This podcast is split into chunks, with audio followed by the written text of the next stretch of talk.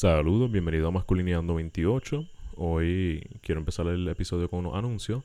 Primero estaremos empezando un grupo de apoyo para hombres los sábados en la mañana de 10 a 11 a.m. Esto todavía no sé si serán semanal o bisemanal, pero empezarán el sábado 28 de octubre, así que los espero ahí para registrarse y poder participar del mismo. Pueden ir a nuestro último post o el, el post destacado que habla sobre este grupo de apoyo. Ahí tienen un QR code donde pueden registrarse. Fuera de eso, en los enlaces que están en la descripción de nuestro perfil, ahí también estará el, enlace para el registro. Dense la oportunidad a ver qué, qué, bien puede salir de eso. Fuera de eso, también tenemos el Google Drive eh, titulado Aprendan más sobre Masculino 28 en esa misma lista de enlaces que tienen en nuestro perfil. Ahí encontrarán literatura, fuentes de apoyo, eh, un poquito más de información sobre nuestro proyecto, entiéndase visión, misión, historia, los pilares que definen este proyecto, la responsabilidad, hermandad y propósito, y un poquito más de información que puede ser eh, útil para ustedes. Así que nada, en ese mismo Google Drive, cuando entran a literatura y pasan al área de educación sexual, van a ver un manual, un documento que se dice Hablemos en familia sobre sexualidad. Tiene el diseño como si fuese un campo de fútbol, color violeta. Así que nada, de eso vamos a hablar hoy, de educación sexual en menores. Esto puede entender que puede ser un tema polémico para algunos y para otros es algo que lleva mucho tiempo que se debe dar una atención debida que no se le ha dado, lamentablemente. Entonces, ¿qué pasa? ¿Qué me motiva a hablar sobre este tema? Pues como hombre, yo mi experiencia con educación sexual ha sido una que, pues, si pudiese hacerlo todo otra vez, no lo haría igual. Vamos a decir eso, para ponerlo lightly. En mi familia, pues sí, hubo unos periodos de educación sobre algunas cosas, pero no completa sobre todo. Era más bien protección, abstinencia, eh, pureza sexual y cosas así. Y en la escuela cogí, pues, la clase de biología, hablamos sobre el sistema reproductor, eh, si acaso el, ciclo menstrual, abstinencia, en la clase de salud en, en, cuarto año de, escuela superior, hablamos sobre, ¿cómo era? Ciclo menstrual, abstinencia, enfermedad de transmisión sexual, uso de esteroides por alguna razón, y fuera de eso no recuerdo mucho más sobre educación sexual. Entonces, ¿qué pasa? Yo, como muchos hombres, eh, recurrimos a hablar con otros amigos de nuestra misma edad que estaban igual de perdidos que nosotros y entre una cosa y otra nos llevó a la desinformación o la pornografía, que también está pues lleno de, de información errónea sobre el sexo. ¿Y qué pasa? Desde pequeños empezamos con unos, unos pilares defectuosos de lo que entendíamos por sexualidad. Más bien ni teníamos un concepto de sexualidad, era sexo y ya. Nunca, nunca se habló de sexualidad como tal hasta que entramos en bachillerato y ahí, pues, por las clases de ciencias sociales, humanidades, amistades más diversas y todo lo demás, pues ahí uno empieza a adentrarse en este tipo de cosas. Entonces, ¿qué pasa? Yo pienso personalmente que el que tu fuente principal de educación sexual sea la pornografía o sean otros amiguitos que están igual de perdidos que tú, es una forma pésima de tomar esos primeros pasos a lo que es la sexualidad y cuando digo sexualidad me refiero al elemento esencial de la existencia humana que comprime lo que es identidad, biología, género, expresión de género, orientación sexual, autoestima y otros elementos esenciales para que nosotros seamos nosotros. Entonces, ¿qué pasa? Cuando limitamos eso a meramente un acto falocéntrico como es el sexo, como lo observamos en la pornografía, pues ya podemos ver cómo entran los problemas de cómo desarrollar nuestra propia sexualidad, nuestra comodidad con nuestro cuerpo y todo lo demás, porque uno pensaría que las mujeres son las que tienen problemas con su cuerpo, que si por los estándares de belleza, pero cuántas veces vemos los hombres obsesionados por el tamaño del pene. Exacto, entonces no solamente el tamaño del pene, es el, cuánto duras durante el acto, si es que estás llevando a cabo actos sexuales, o sea, cuándo perdiste tu virginidad, porque si eres hombre tienes que perderla bien temprano, o sea, por un lado en los hombres es piérdela lo más temprano posible porque tú eres un ser sexual, promiscuo, está en tu naturaleza, tú fuiste diseñado así, y todo este argumento problemático. Eh, mientras que a las mujeres se le dice, no, no, tienes que esperar hasta el matrimonio, tienes que mantenerte pura porque nadie va a querer una mujer que tenga mucha experiencia sexual y todo lo demás. Eso te quita valor, te, te van a menospreciar y juzgar y todo lo demás. Entonces, ¿qué pasa? Eso no concuerda, ¿entiendes? Tienes a unas mujeres que muchas veces desarrollan sentimientos de culpa o enojo o algún otro sentimiento no deseado hacia su propia sexualidad a base de toda la presión que ejercen sobre ella socialmente. Mientras el hombre le metes la presión desde joven que debe estar activo sexualmente, debe siempre tener un deseo sexual. ¿Y qué pasa? No, es válido si uno no quiere esperar hasta el matrimonio, claro, todo el mundo tiene derecho a tener sus valores.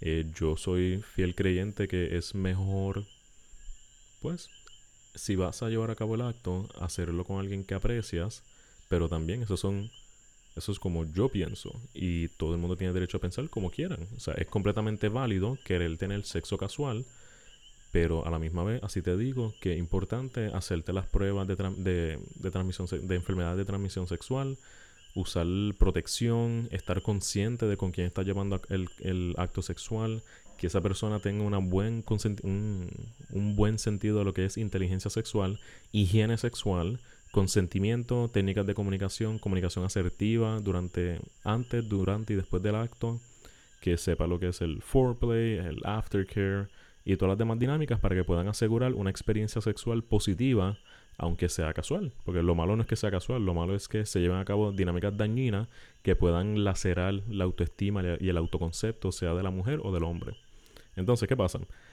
Yéndonos a lo que es la educación sexual en menores, muchas veces, y en un país tan pues, religioso, conservador, eh, un poquito pues atrasado en lo que son la, el entendimiento de la sexualidad, vemos que se dice, se habla sobre educación de perspectiva de género o educación sexual integrada eh, para menores y rápido sale muchos sectores a decir, ah, no, no quiero que le esté enseñando eso en la escuela a mi hijo, es una abominación, están sexualizando a nuestros niños, están invitándolos a tener relaciones sexuales. Eh, entonces, un montón de, de argumentos que a mi entender, a base de lo, del observado de la literatura que pues es lo que quieren promover cuando hablan de educación sexual integrada para menores, veo que hay una falta de entendimiento de lo que verdaderamente se está promoviendo. Porque la educación sexual para menores, por lo menos de los grupos de profesionales de la salud mental y física que quieren promover ese tipo de educación, esto no es enseñar pornografía, esto no es sexualizar a los niños, esto no es invitar y motivar a los niños a que tengan relaciones sexuales.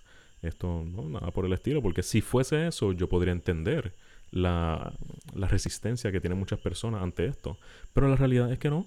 O sea, la realidad es que, y vamos a verlo aquí, yo lo que quiero para este episodio es coger uno de los, de los documentos que tengo en el Google Drive y ir por encima para tener, para que explicarle al público, para que tengan una idea de lo que conlleva la educación sexual para menores.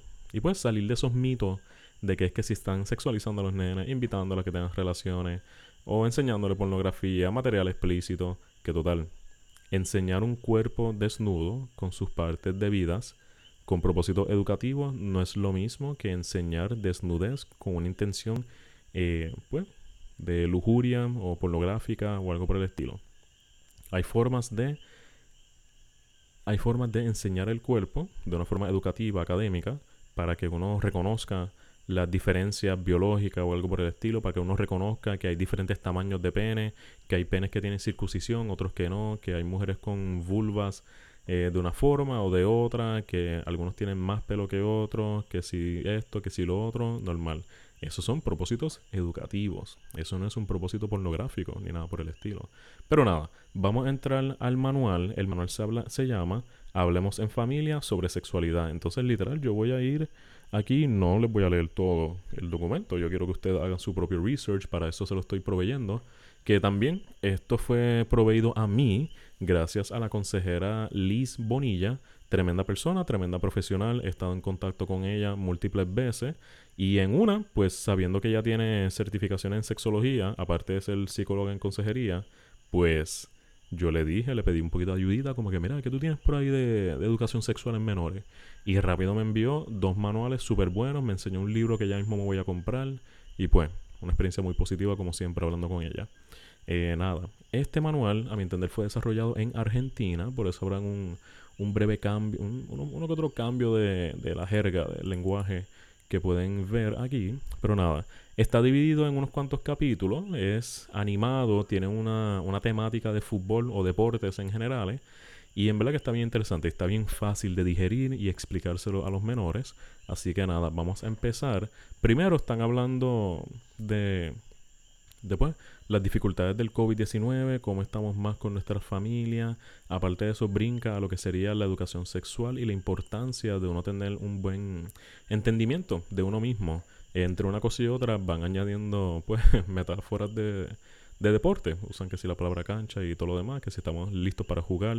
Eh, los capítulos tienen nombres eh, que pues están relacionados a deporte.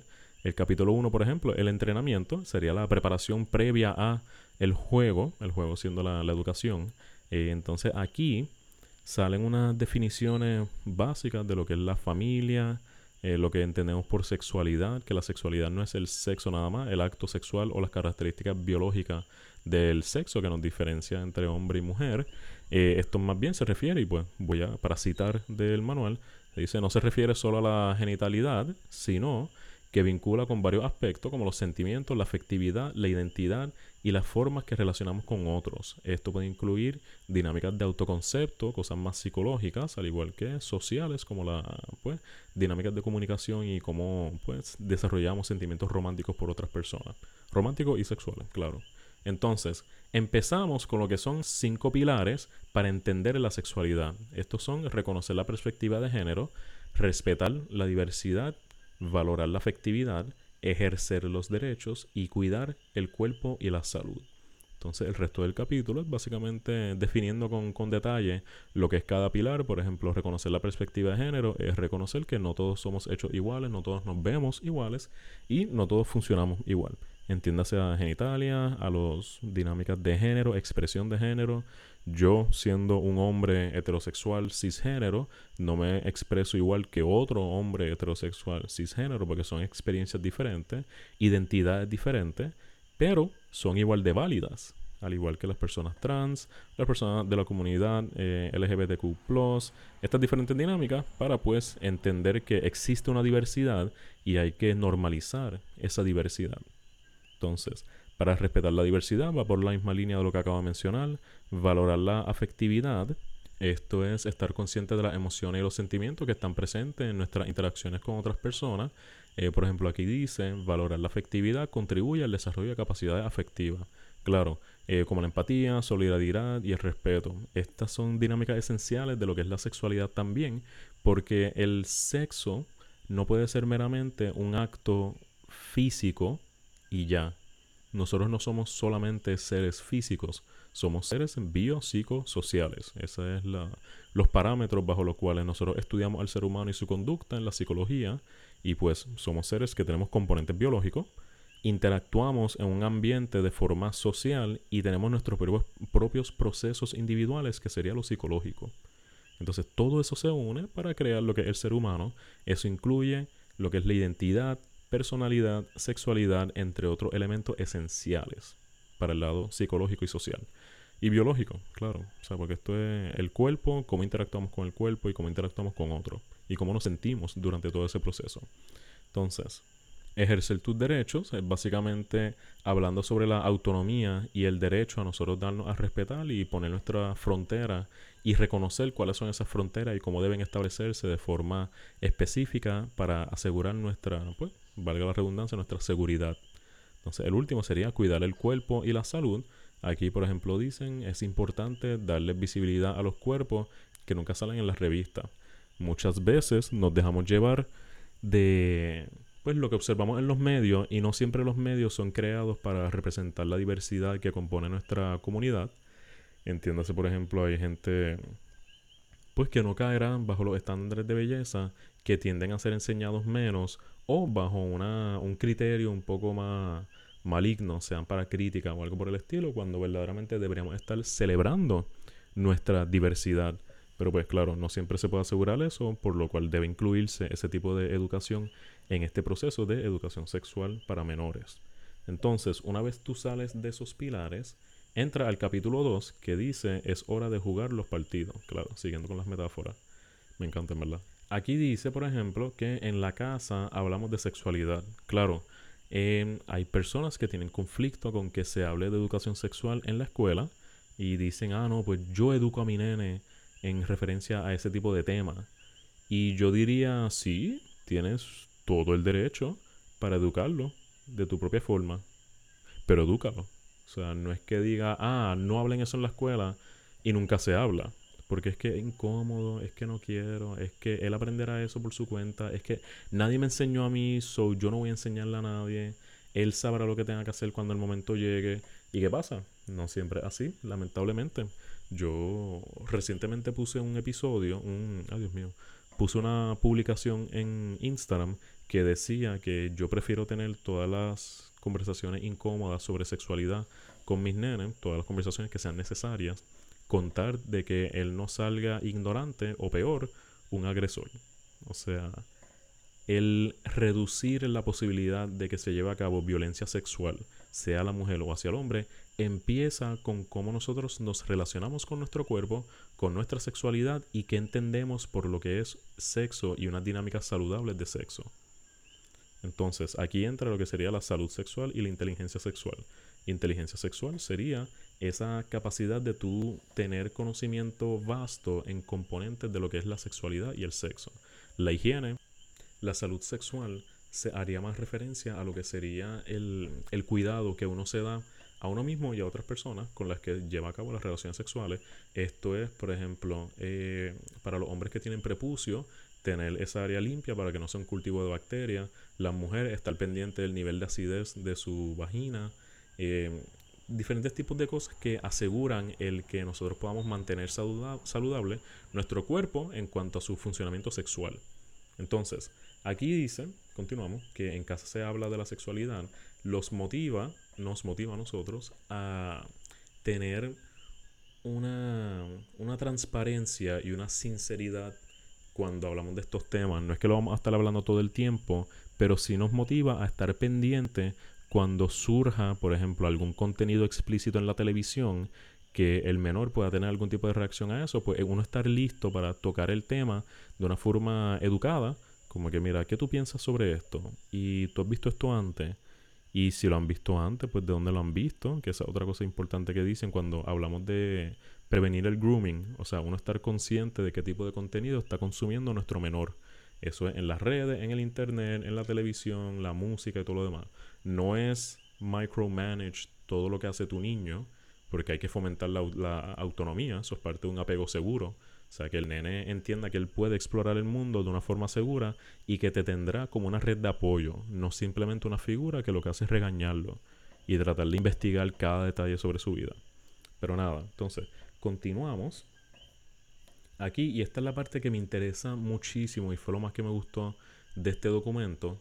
Eh, la parte en el mismo capítulo 2 se titula Consejos y sugerencias y aquí va por diferentes grupos de edades diciendo qué hacen los niños en esta edad referente a su sexualidad y qué nosotros como cuidadores o padres podemos hacer para pues guiarlos para que tengan una buena salud sexual o una buena, buena inteligencia sexual.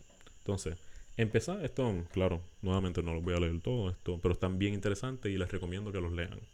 Eh, empezamos entre los 2 y los 3 años. Algunos de los ejemplos de lo que los niños suelen hacer, niños y niñas, sería explorar su cuerpo, registrar distintas sensaciones al tocarse, experimentar erecciones del pene y secreción en la vulva. Entonces luego pasa a lo que los adultos podemos hacer. Aquí hay un, listado bastante grande, son 10 cosas. Dice, por ejemplo, dejar que exploren su cuerpo durante el cambiado, o sea, el, cambio del pan, pero lo que sea. Fomentar una imagen corporal positiva con nuestros gestos, mirada, con la firmeza al sostenerlo y la forma de acariciarlo nombrar adecuadamente todas las partes del cuerpo y ayudarlo a reconocerlo en sí mismo y en lo otro. Y ahí entramos en lo que podría ser algún tipo de imagen de aparatos sexuales con propósitos educativos, no pornográficos, educativos. Hay una diferencia muy clara que hay que marcar. Entonces, aquí dice unas recomendaciones de juegos y juguetes que uno podría usar para llevar a cabo este tipo de enseñanza. Luego pasan a los 4 y 5 años, que los niños suelen decir que son un niño o una niña, sin embargo, mientras juegan pueden simular que son de otro género, disfrazándose con ropa o calzado de adulto e intentando imitarlo. Pueden sentir mucha curiosidad por las diferentes partes del cuerpo, expresar su interés en palabrotas que escuchan empiezan, y empiezan a hacer preguntas sobre sexualidad, como de dónde vienen los bebés y cosas por, por el estilo. Entonces, uno como adulto podría construir espacios donde se sientan cómodos para dar y recibir cariño, con confianza, seguridad y libertad para expresar ideas y opiniones, y también pues para pedir ayuda si lo necesitan. Es muy, muy importante estar consciente de esa autenticidad y la preparación que uno debe tener pues claro, para cuando surja el momento, pues uno estar listo y que no sea algo raro, que estás perdido, no sabes qué hacer y todo lo demás. Entonces, moviéndonos un poquito más para los 6 y 8 años, algunos ejemplos de lo que los niños suelen hacer en esta edad es, pueden continuar explorando su cuerpo, eh, realizando juegos sexuales, eh, tocarse o masturbarse con algunas características diferentes a la etapa anterior. Por ejemplo, eh, suelen comprender con mayor claridad cuáles son los espacios de intimidad Muchas veces hemos visto que un niño pequeño podría exponer sus su genitales en público y sale la mamá regañándolo como que no, mira, no haga eso, que sí, que... Pues fíjate, en vez de el regaño nada más, como que hiciste algo mal, es como que, mira, aquí no es donde se lleva a cabo ese tipo de actividad, hay lugares donde uno debe ser más privado con la exposición que lleva, eso es parte también de donde uno aprovecha y educa sobre posibles conductas riesgosas que pueden llevar a la agresión en menores. O sea, uno, puede estar uno no puede estar exponiéndose en lugares públicos, uno no puede dejar que personas que no son personas de confianza los toquen en áreas indebidas. Si los tocan en áreas indebidas, bueno, si los tocan en las áreas privadas o en alguna otra parte del cuerpo, debe ser con un propósito específico. Este tipo de cosas que es básicamente orientar al nene sobre señales de riesgo, algún tipo de abuso sexual. Eh, parte de esto también incluye fomentar una apertura de hablar de este tipo de cosas por si en el caso de que lamentablemente pase algún tipo de agresión o toque indebido, acoso o algo por el estilo, el menor sepa que puede ir hacia su madre o su padre o su cuidador y expresarle lo que sucedió. Hay muchas veces, lamentablemente, que menores pasan por algo así y primero o no entienden lo que pasó o piensan que no pueden decírselo a sus padres porque los van a regañar y se van a meter en problemas y todo lo demás. Y claro, yo puedo estar seguro que cualquier padre lo que quiere, si sucede algo así, ellos quieren saber qué pasó para poder tomar acciones de vida. Pues eso se, eso se logra a través de la educación y los espacios seguros para discutir estos temas de sexualidad.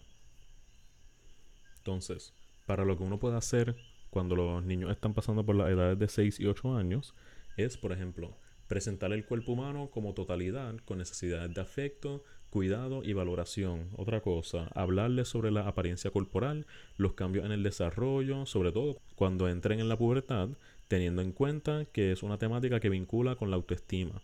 Los niños deben reconocer que todos somos diferentes y que cada uno puede surgir en cada, cada cambio de la pubertad, puede surgir en tiempos diferentes, de formas diferentes, pero que siempre deben amarse y respetarse como son.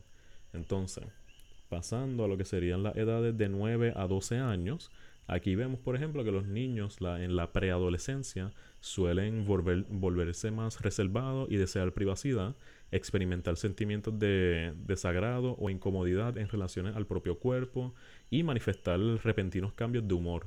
Entonces, otras cosas serían, por ejemplo, mirar revistas y páginas de interés erótico. Aquí es bien importante el monitoreo del consumo de Internet, porque a la primera que uno sepa que el joven está consumiendo pornografía, se debe hacer todo lo posible para que no consuma la pornografía, pero no es simplemente esto es malo, nunca lo hagas, esto es del diablo, es más bien mera.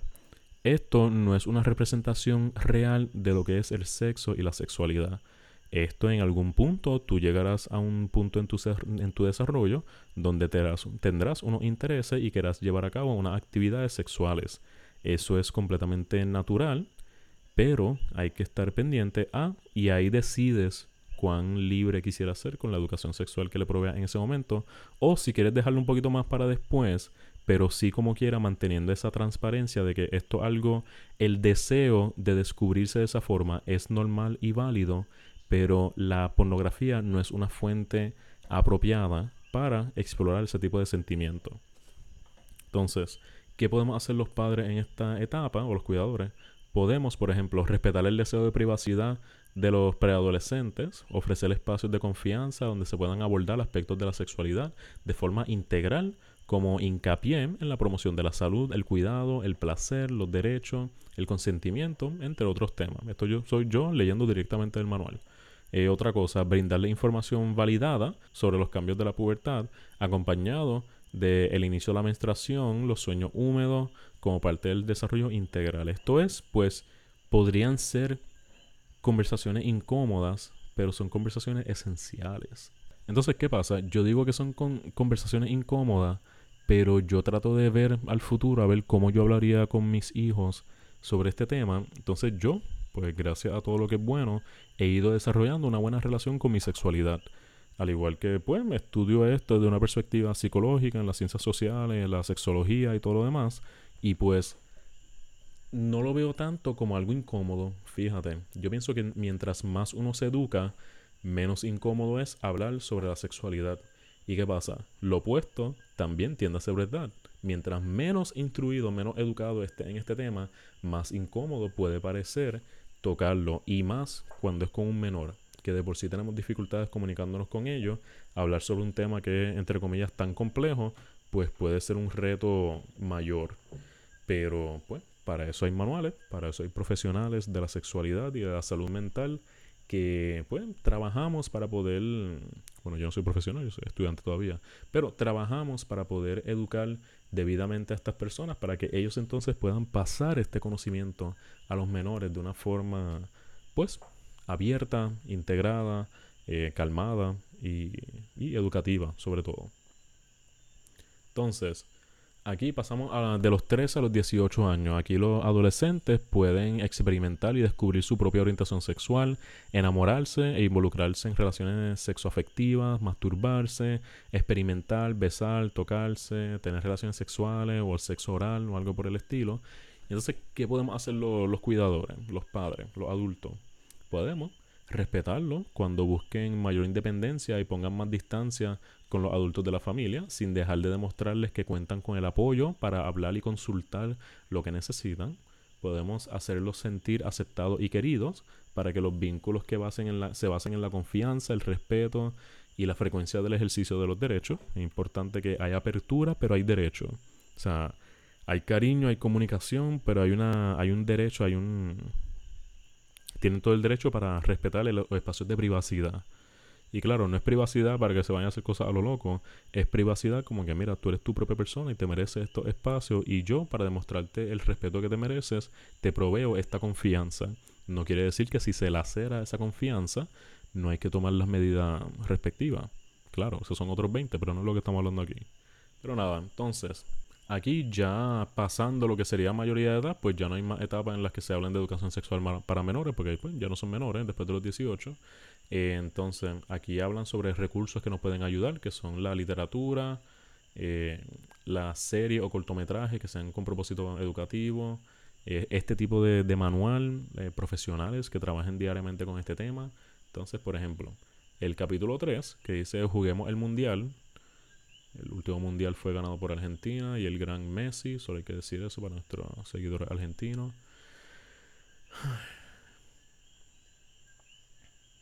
Entonces, en este capítulo pasamos a lo que es la ciudadanía digital. Y este capítulo es bien interesante con los aspectos de la responsabilidad que uno debe tener sobre la, pues, el uso de tecnología y el desarrollo de los menores. ¿Qué pasa? Aquí hablamos sobre el monitoreo del uso de tecnología la motivación a, a uno tener los límites apropiados durante ese uso y pues otro tipo de dinámica muy interesante que les invito a que exploren para poder pues tener un mejor una mejor dinámica con sus con su hijo o con quien sea que están cumpliendo ese rol de cuidador esto puede ser si tú eres mayor ya con un primito eh, tu hermano menor o algo por el estilo con quien sea con tal de tu pues asegurar algún tipo de educación sexual apropiada. Si ves que tus padres pues no están pues dando el grado en ese campo, puedes bueno, tomarlo en tus propias manos y tratar de tener este tipo de conversación. Hay veces que hay más confianza con los hermanos que con los padres y pues es una realidad con la que hay que trabajar. Pero nada, aquí, por ejemplo, crear buenos hábitos digitales, eh, tienen recomendaciones para un crecimiento online seguro.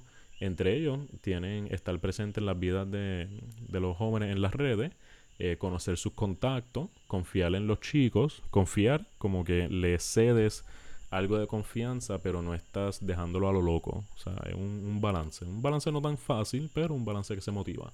Otra cosa, enseñarle a revisar las fotos que comparten, claro. Tratar de no enseñar, no exponerse indebidamente, no exponerse de más. Tratar de poner los perfiles privados, no aceptar personas que no conocen. Enseñarles sobre lo fácil que es, eh, pues, manipular ciertos datos para fingir una identidad de otra persona. Pues claro, en las redes tú pones una foto de otra persona, pones una que otra eh, pues, contenido que se relacione a cómo actuaría una persona de esa edad. Y hay muchas personas que no están pendientes y pues van a, van a creer que eres una persona de su edad o algo por el estilo. Y así se dan lamentablemente muchos casos de abuso sexual de menores y pornografía digital en las redes, en el internet en general. Así que hay que estar bien pendiente de eso. Entonces, el grooming por alguna razón el grooming está usándose como que demasiado general, se está usando para todo. Y tengo muchos problemas con eso, porque el grooming es una acción específica y no podemos otorgarle grooming a algo que no lo es, porque entonces le quita el valor y la importancia de cuando sí es grooming. Así que, ¿qué es grooming? Aquí, por lo menos, la definición que da, que a mí me gusta bastante, es son las acciones de un adulto para ganarse la, entre comillas, amistad de un chico o una chica mediante el uso de tecnología de la información y comunicación y crear una conexión emocional para disminuir las inhibiciones con el propósito de abusar sexualmente del menor. ¿Esto qué pasa? Esto es cuando un adulto está monitoreando alguna situación en donde observa que hay un nene que no es tan vigilado por los padres que sería un easy target, como dirían por ahí. Por ejemplo, el uso de regalos. Eh, tratan de interactuar con ellos en un escenario donde es normalizado que interactúen con ellos, entiéndase un, en una escuela, una iglesia, un parque. Eh, hay muchas veces que son familiares o son gente cercana a la familia, muy, muy lamentable, pero es muy cierto. Eh, entonces, ¿qué pasa? Poco a poco van creando un vínculo de confianza. Hay ciertas conversaciones sobre la sexualidad para disminuir la pues que se vaya acostumbrando a hablar sobre temas sexuales inapropiados con este adulto, que no tengan uso educativo ni nada por el estilo. También está el uso de promesas, el uso de amenazas. Como, ah, si le dices a tus padres, pues ya no somos amigos o te va a pasar algo o algo por el estilo. Entonces, poco a poco se van llevando estas dinámicas hasta que en algún punto se, pues, se realiza algún tipo de abuso sexual ah, hacia los menores. Entonces, ¿qué pasa? Uno como padre es bien importante uno reconocer eh, con quién está compartiendo el nene, con dónde está compartiendo, cuáles son las dinámicas que está teniendo en las redes, con quién se está comunicando, de tener un teléfono o algo por el estilo. Pero nada, en esta misma parte tiene unos cinco, cinco acciones que podemos hacer para prevenir el grooming. Y aquí, para leerle un poquito, por ejemplo, la primera dice, nunca hay que compartir información o imágenes comprometedoras en las redes sociales o en el chat. Esto no se, se limita a sin limitarse a desconocidos, ya que le enviamos un contacto que puede cambiar el contexto y quedar expuesto ante el web. Otra cosa, ayudar a los niños y a las niñas a comprender lo fácil que es mentir sobre la identidad en el Internet, que ya lo había mencionado. Eh, debemos recomendarles que no usen la cámara web, sobre todo cuando están chateando con desconocidos. Eh, otra cosa es, hay que enseñarles la importancia de tener una política de uso de contraseñas eficaces para mantener la seguridad y evitar robos de información y utilizarla en otros, en, en todos los dispositivos. Aquí lo mejor yo recomiendo que tengan contraseñas diferentes para diferentes cosas. A la primera que tú tienes una contraseña para un montón de cosas, se pues se riega esa contraseña de una forma u otra y ya ahí tienen acceso a todo. Para esto de ciberseguridad, mejor es tener diferentes contraseñas. La última cosa que señalan sería enseñarles o sería enseñarles a configurar la privacidad de las redes sociales para cuidar quién ve sus publicaciones. Esto, si son menores de edad, Yo pienso que no deberías tener redes si eres menor de edad, honestamente. O sea, menor de edad de que hasta los 18, no sé si es un poquito extremo, pero hay tanto, pero que tanto riesgo y tantas cosas asquerosas en las redes sociales hoy en día que exponer a un, menor a eso, a ese riesgo de que venga un viejo a estar hablándole de cosas y se haga pasar por otra persona y todo lo demás, no sé, como que eso, yo por lo menos en mi proceso de crianza, yo no sé a qué edad yo le permitiría tener eh, redes sociales. Pero nada, eso es mi experiencia. Ustedes tendrán su propio pensar sobre esto. Entonces, el último capítulo, el tercer tiempo, en, para que yo sería el extra time o el. Sí, exacto, el tiempo extra de cualquier juego. En fútbol, pues usualmente son como de, de 2 a 7 minutos, algo así, por ejemplo. Entonces, nada, aquí habla, da unos puntos finales sobre la importancia de la educación sexual en menores y ya con eso culmina el, el, manual. Son 34 páginas, se lee bastante fácil, se lee rápido. Yo pienso que es fácil de integrar. Adicional a ese manual tenemos otro. Este se titula Educación para la Salud. Cuaderno de actividades para el alumnado. Educación afectiva sexual. Esto también muy interesante. Tiene un montón de o sea, diseño y, y pues, esto tiene, pues, se nota que el diseño es para, para menores, más fácil de, de, explicar y todo. Y lo último es un, un, documento. Lo otro sería un guía de educación sexual para padres de niños y niñas de preescolar y primaria. Estos documentos están disponibles en el OneDrive, que pueden examinarlos, compartirlos con quien ustedes quieran. El punto de esto es regar la información debida sobre lo que es la educación sexual en menores. Entonces, ya esto culmina mi, pues, mi exploración del manual con ustedes. Quería decirles para cerrar el episodio que la educación sexual para menores es esencial.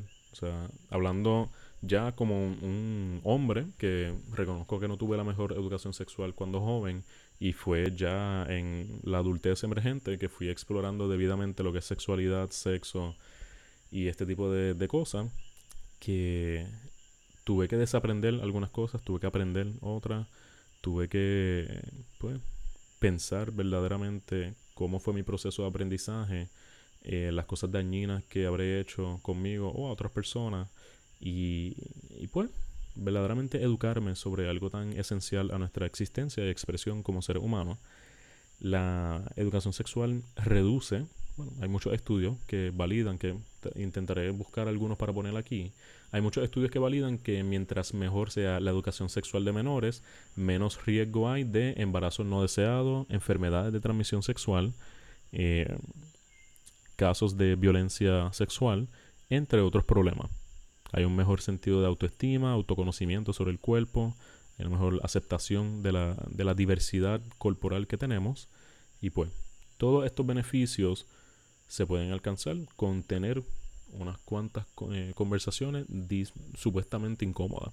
Yo puedo entender que sean incómodas, yo puedo entender que lo más seguro la educación sexual que tú tuviste no fue la mejor, pero eso no quiere decir que hay que repetir el ciclo de la falta de educación sexual.